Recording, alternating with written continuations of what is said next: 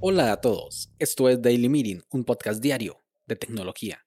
Este es el capítulo 61 y hoy es lunes 10 de mayo de 2021 y es el Día Mundial del Lupus.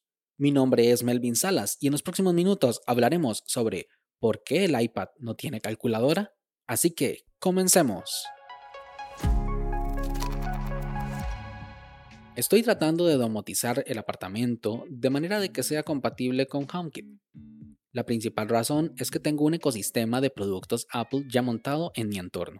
Un iPhone, un Apple Watch, un Mac. Y en mi trabajo actual me han enviado un MacBook Pro de 16 pulgadas para que programe. Así que le puse mi cuenta de iCloud y estoy feliz. Pero en domótica tengo un problema.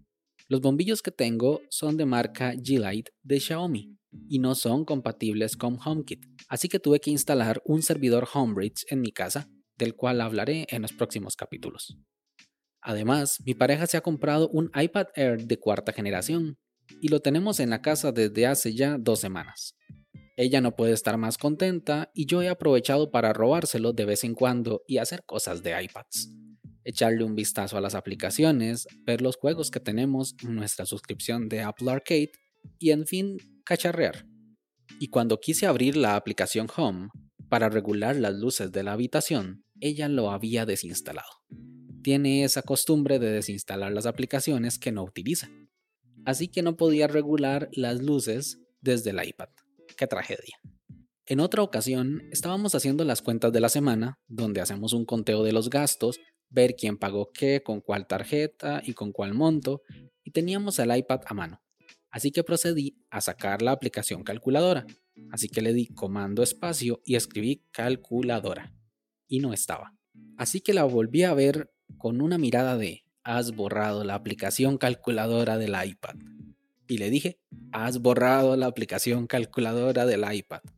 A lo que me respondió que no, que venía sin calculadora. Me he reído. Un iPad sin calculadora. Es imposible. Es más, me preguntaba cómo es que había podido borrar una aplicación de sistema. A lo que amablemente me ha dicho que los iPads no tienen aplicación de calculadora. Y tenía toda la razón. Como te puedes haber dado cuenta, en esta casa no ha habido un iPad antes nunca. Si no, ya me hubiera dado cuenta antes y no hubiera quedado como un tonto. Pero es que no es ilógico pensar que la aplicación esté. Es más, es natural pensar en que sí lo debería traer. El Mac tiene calculadora y funciona de maravilla, simple y elegante, con sus botones de suma, resta, multiplicación, división, porcentaje, y si le das al menú vista, puedes cambiar a científica, con sus senos, cosenos y tangentes, o cambiarla a calculadora de programador que permite aplicar expresiones lógicas a números decimales, hexadecimales, binarios y hasta octales, cuánto hubiera dado por tener una de esas cuando iniciaba mi carrera de programación.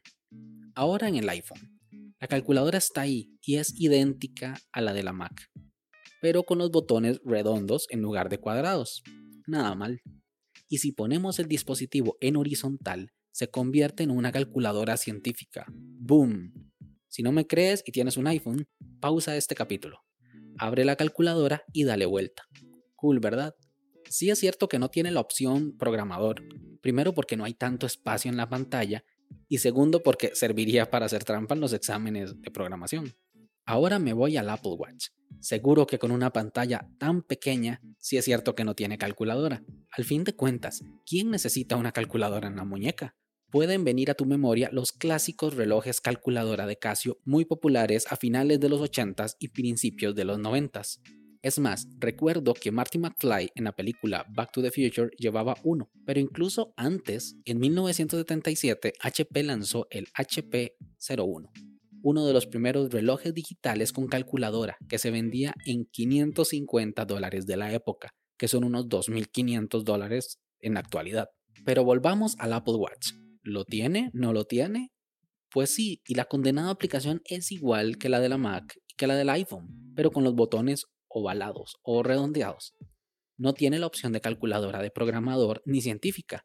Y según la web de Apple, dependiendo del país, tiene la opción de calcular la propina cambiando el botón de porcentaje por un botón que dice tip. pero aquí en Costa Rica no lo tenemos y no lo he podido probar. Ahora nos vamos al iPad, el cual no tiene aplicación de calculadora. Pero, ¿por qué?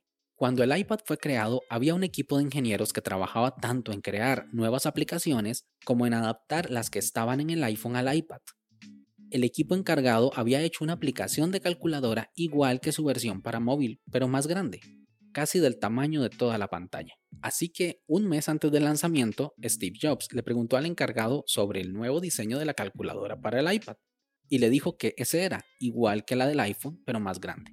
Básicamente le dijo que estaba muy fea y que si no podían hacer un diseño mejor, que el iPad se iba a lanzar sin calculadora. Con un mes de tiempo, el equipo de diseño y desarrollo no podía perder más tiempo en una simple calculadora, además con todo lo que tenían que hacer para el lanzamiento del dispositivo, por lo que se lanzó así, sin calculadora, obligando a los miles o millones de dueños de iPads a descargar aplicaciones de calculadora, algunas con anuncios intrusivos o compras in-app o pagos mensuales, todo por una simple calculadora. Y todo esto por culpa de Jobs, el cual tenía una obsesión por el diseño de la calculadora no solo en el iPad, sino también con el lanzamiento del Macintosh 30 años antes.